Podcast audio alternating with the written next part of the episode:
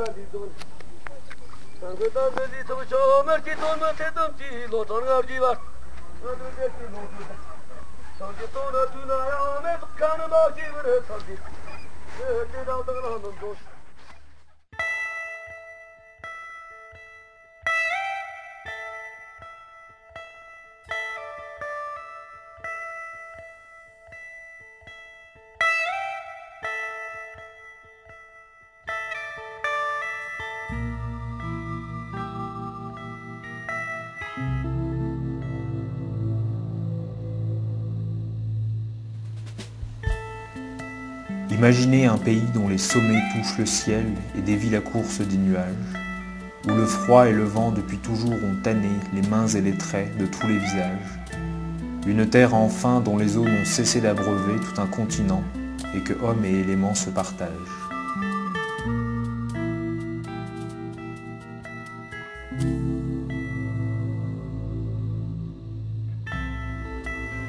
Les gens de ce pays ne sont pas aisés et ils ont de tout temps subi les outrages de la nature capricieuse et entêtée. Elles testent leur foi inébranlable, cette faiseuse de mirages, mais ils la révèrent et avec elle vivent en paix. Existe-t-elle cette terre de miracles qui n'a pas d'âge?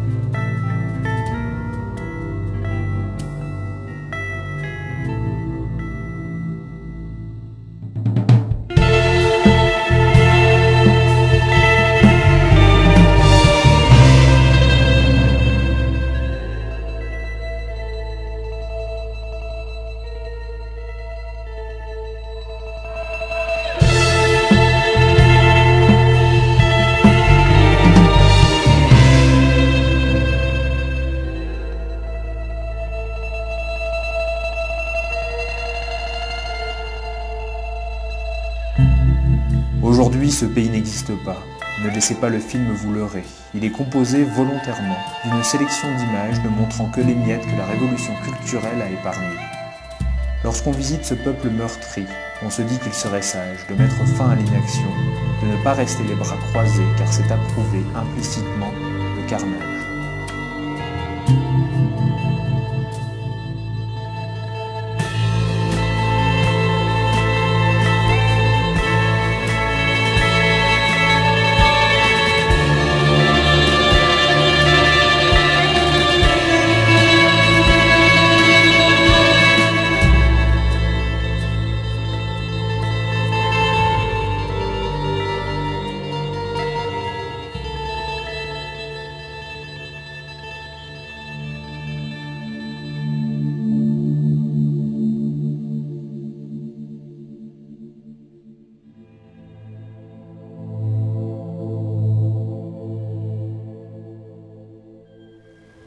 Personne ne conteste qu'au cours d'une histoire de plus de 2000 ans, le Tibet a expérimenté l'influence de diverses puissances étrangères.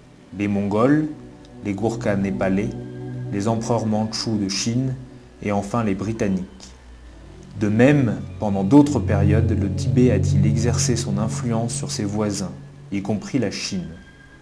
Mais au moment de son invasion par les troupes de l'armée de libération du peuple de Chine, en 1949, le Tibet était un État indépendant dans les faits et dans la loi.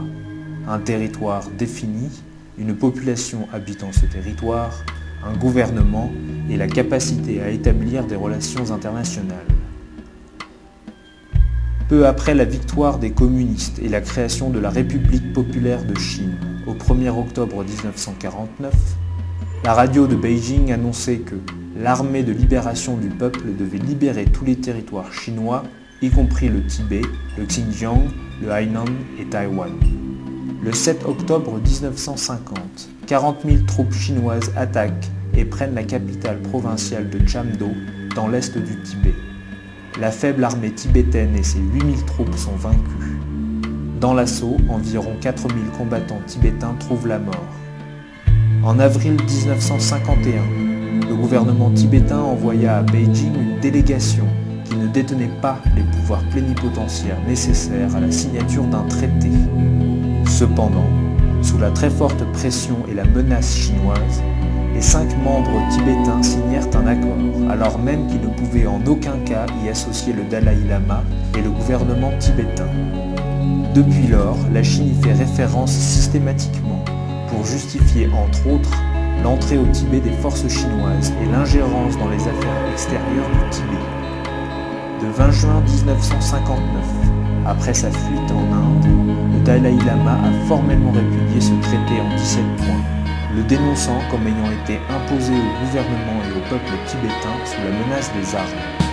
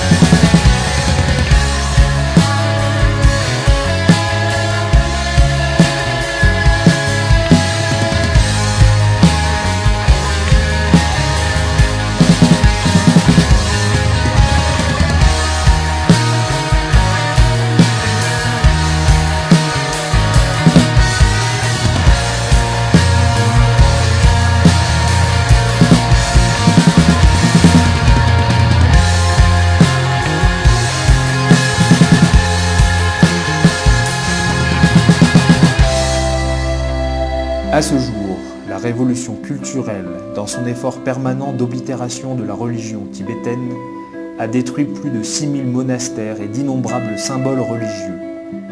Il est désormais habituel au Tibet d'observer les choses suivantes. Des arrestations arbitraires, comme dans le cas de l'expression d'une opinion contraire à celle du Parti communiste chinois, des femmes tibétaines stérilisées de force ou soumises à des procédures de contraception ou d'avortement, des prisonniers politiques tibétains mineurs. Bien naturellement, les Tibétains aspirent à vivre librement et selon leurs propres coutumes dans leur pays, à ne plus être une minorité opprimée sur leur propre terre. Mais l'enjeu que représente le Tibet aujourd'hui ne dépasserait-il pas la simple cause des Tibétains?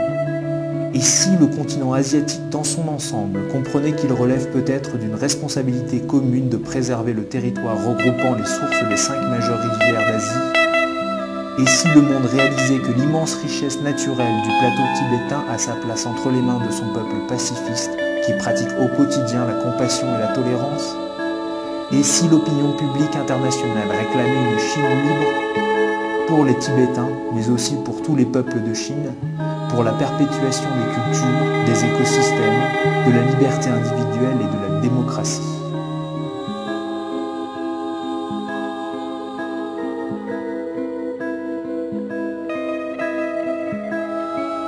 Comme ces images le montrent, un certain folklore perdure au Tibet, sous une haute surveillance chinoise qui a été volontairement laissée hors champ. Le Potala lui-même n'est plus qu'un musée. Le temple du Jogang un zoo dans lequel on exhibe un résidu de culture tibétaine. Comme les Tibétains eux-mêmes, sur leur propre territoire, ce film fait abstraction de l'occupant. Pour eux comme pour vous, c'est la seule manière, désormais, de continuer à croire en un Tibet libre, authentique et indépendant. Le jour où même ces quelques images ne correspondront plus à aucune réalité, ce ne sera pour vous qu'un film d'archives. Et pour les Tibétains,